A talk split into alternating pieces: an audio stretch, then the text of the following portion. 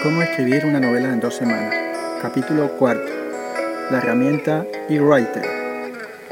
Hasta aquí estuve escribiendo en mi tablet, pero el cuerpo de la trama se me empezó a ir de las manos y fue cuando me metí a fondo con lo que me aportó el blog Tinta al Sol, la magnífica herramienta para escribir novelas eWriter, que se puede bajar gratuitamente de la red en la web www.spacejog.com y una guía en español muy clara que encontramos en esa web de, que se llama eWriter 5 PDF. De esta forma pude ver en una sola pantalla todas las escenas y arrastrar y soltar con el ratón para si lo estimaba oportuno cambiarlas de lugar, cambiar nombre o escribir en cualquiera de ellas, si el momento de escritura y locura me llevaba de una escena a otra dando saltos, lo cual para mí fue fantástico. Tuve que escribir e intentar hacerlo creíble como Mario, un señor mayor, jubilado y viudo, que se sentía solo, le cede el velero a una chica de 25 años, Valle. Uf, muy difícil, pero creo que lo conseguí. ¿Cómo? Creyendo en la fuerza y vitalidad de nuestro personaje, y mostrando una nueva faceta suya, su especial comunicación con los ancianos, que reitero una y otra vez a lo largo de la novela, con la abuela de Fran, con Adelaida o con Severa. Valle le abre una ventana a Mario con Facebook para comunicarse con su nieta en Frankfurt, que está allí por el tema que le atrapa a Valle, la juventud no tiene trabajo en su tierra. Mario recuerda a su nieta a través de Valle, y llega un momento en que tienen una relación muy fuerte de cariño y comprensión. Me acordé de que nunca crees un personaje si no va a tener un desempeño o función en la trama. Si no, el lector se sentirá defraudado y la historia perderá credibilidad. De esta forma, Nuria, la, nieta de Mario, fue un personaje que me obligaba a crear para unir a Mario con Valle, pero que tenía continuación que sacar de la trama, y esto lo hice más allá de haber escrito el ecuador de la novela, a pesar de que es el capítulo 3. Cuando ya no podía prescindir de la historia del velero, porque en ese caso tendría que escribir una historia completamente distinta.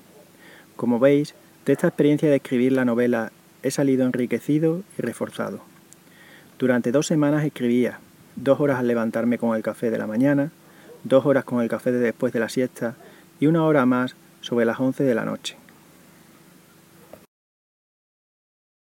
La media era de una página por hora, aunque eWriter tiene un contador de palabras en el que unas 40.000 son unas 100 páginas y te va marcando el progreso en función de la fecha que tú le has marcado, cuánto llevas y cuánto te falta, con una barra que te motiva a seguir. En estos momentos, después de unos cinco días, ya sabía que tenía que aparecer un objeto en el yacimiento arqueológico que diera un giro a la historia. No sé cómo se coló la idea de una construcción enorme y oval en lo más alto del yacimiento, que sin saberlo me llevaría al final de la historia, con los vikingos y las mujeres guerreras. Google me ayudó mucho a madurar la historia, porque con la traducción de oval al finlandés, soika, Desarrollé mi imaginación y en la novela la trama hasta un final que yo aún no sabía. Por otra parte, los lectores me indican que doy demasiados datos y a veces aturde. Otra vez me doy cuenta de lo difícil que es no traspasar la delgada línea entre la documentación o los pensamientos del personaje y la narración. Y además Cartasia da para escribir 100 páginas más.